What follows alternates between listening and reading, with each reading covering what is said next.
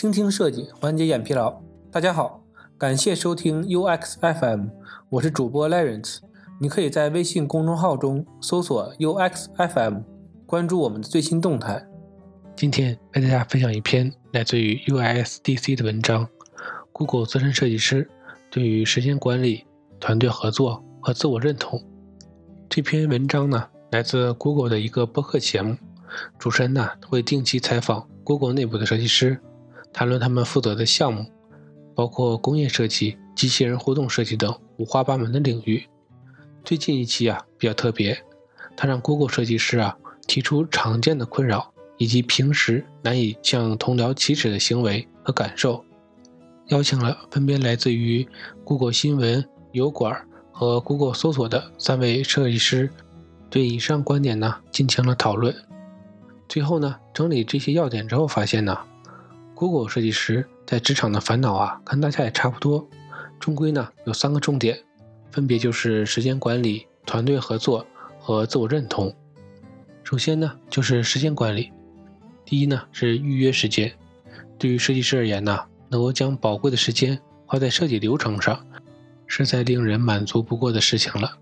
然而呢，随着资历越深，时间呢似乎变成是别人的。而不是自己的设计师啊，会要花越来越多的时间呢，在开会和行政事务上，每天呢只剩少少的时间留给设计本业，久而久之呢，便容易感觉迷失了方向。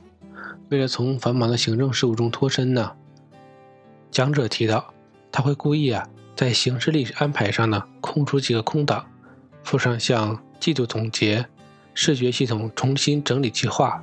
这样看起来超重要、超严肃的会议标题，避免同事啊找他开会，空出一段不受干扰的时间，让自己呀可以专注在思索核心问题和设计本身。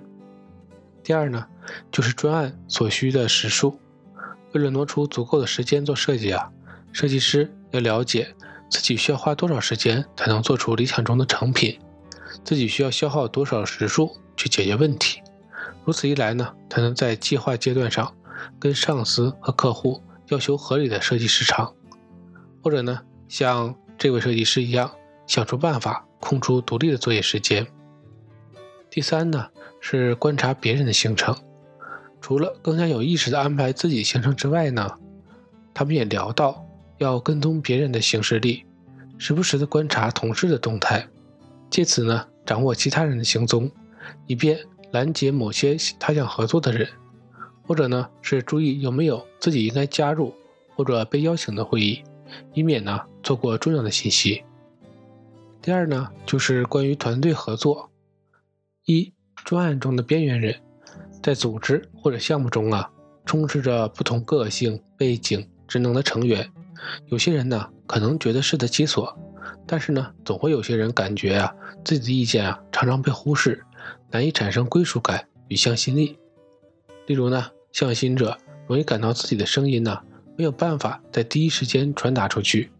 在会议中，如果不是最吵或具有娱乐性的人，往往啊没有机会提供意见或者主导话题。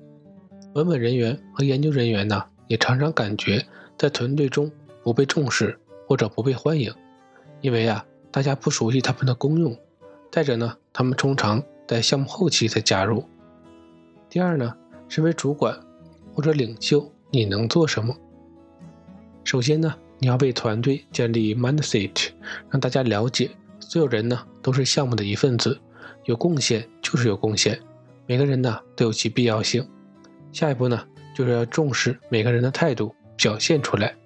如果团队中有比较含蓄、被动的人，但是你知道啊，其实他有许多好点子。身为主管，或者呢是共同协作者，可以主动点名，让这个人呢提出回馈与想法，或者呢分配时间，专门给他们进行表达。钱奈飞人才观呢，在他的书中呢也分享了几个故事，例如呢，程序设计师是一个非常沉默寡言的人，一开始啊还会担心他无法融入奈飞，结果呢他出口成金，反而让大家了解到这个人呢话不多。但是当他开口时啊，总是说出透明话。如果在会议的过程中真的找不到好时机，让与会人呢聚焦在那些有所贡献却尚未发生的人身上。或许呢，你可以在讲解设计成果时，当众提起他们的努力与付出。当你为那些普遍没有声音的人发声，或者呢主动把舞台让给他们，这不但显示你是个好的协作者，更为你在同僚之间建立一个好关系。第三呢，如果感觉自己无处发声，你能做什么？你要知道，一次会议的决策呀，通常不会是项目的最终决策。会议中人多口杂，如果不擅长争话头呢，你可以制作一些非实时性的材料，在会议之前或者之后呢，分享给大家。例如制作一个 PPT，或者呢一份文档。记得花心思啊，放在亮眼的封面，吸引大家注意力，然后呢进一步阐释你的观点。又或者是呢，在会议结束呢。寄信给所有人，如此一来呢，能花点时间好好的思考、写稿子，将脑内的思绪啊想清楚了再进行沟通。记录下来的点子和观点呢，往往能比会议中的一句话延续更久，长远看来呢，对项目更具影响力。最后一点呢，就是自我认同。我感到自己在团队中啊无足轻重，身为大型项目中的一份子啊，很容易感到。自己啊，像一个小螺丝钉，工作内容与决策端严重脱节，感觉呀，像在不断的做没意义的事情。但是呢，其实可以转换想一想，每个关节都很重要，应该重新解释成：如果没有你的话，这个产品呢不会出现。你是伟大愿景的一部分，虽然有点烂江沉调，但是呢，你可以决定被项目的大浪推着走，或是当创造这波大浪的人。另一个方法呢，是找到使用经验研究员合作，听听自己的设计啊得到了什么样的反馈。无论是政府评价，都非常激励人心，最让人了解到自己的正在做有影响力的事情。第二呢，就是菜鸟需要正向回馈，老鸟呢需要有效的建议。我想要更多正向、有建设性的回馈，让我知道自己是一个很厉害的设计师。如此一来呢，才能抵消心里那股永远都在追求更快、更好、更多的渴望。设计师啊，职业生涯的起步时期啊，非常需要称赞和鼓励，因为一切的经验都是全新的。设计这行业呀，又缺乏明确的标准，不像其他的职业，比如产品经理可以评量、转换率、业务能够达到指标等等。此时啊，如果有个人过来告诉设计师，以你的资历啊，你已经做得很好了。哪些部分呢，已经超乎预期了？哪些部分呢，又是有潜力继续发展培养的？对于菜鸟设计师啊，这是无价之宝，更像是盏明灯。我认为啊，这就是师徒制的重要性，甚至啊，比教导实务的设计准则还要更有价值。然而呢，对于一些有行业经验的人呢，资深设计师需要的是不同的建议。与其给予正面的回馈啊。还不如点出我需要改进哪部分，能够帮助我更上一层楼。有个设计师啊，他就是那些容易忘记称赞别人的主管。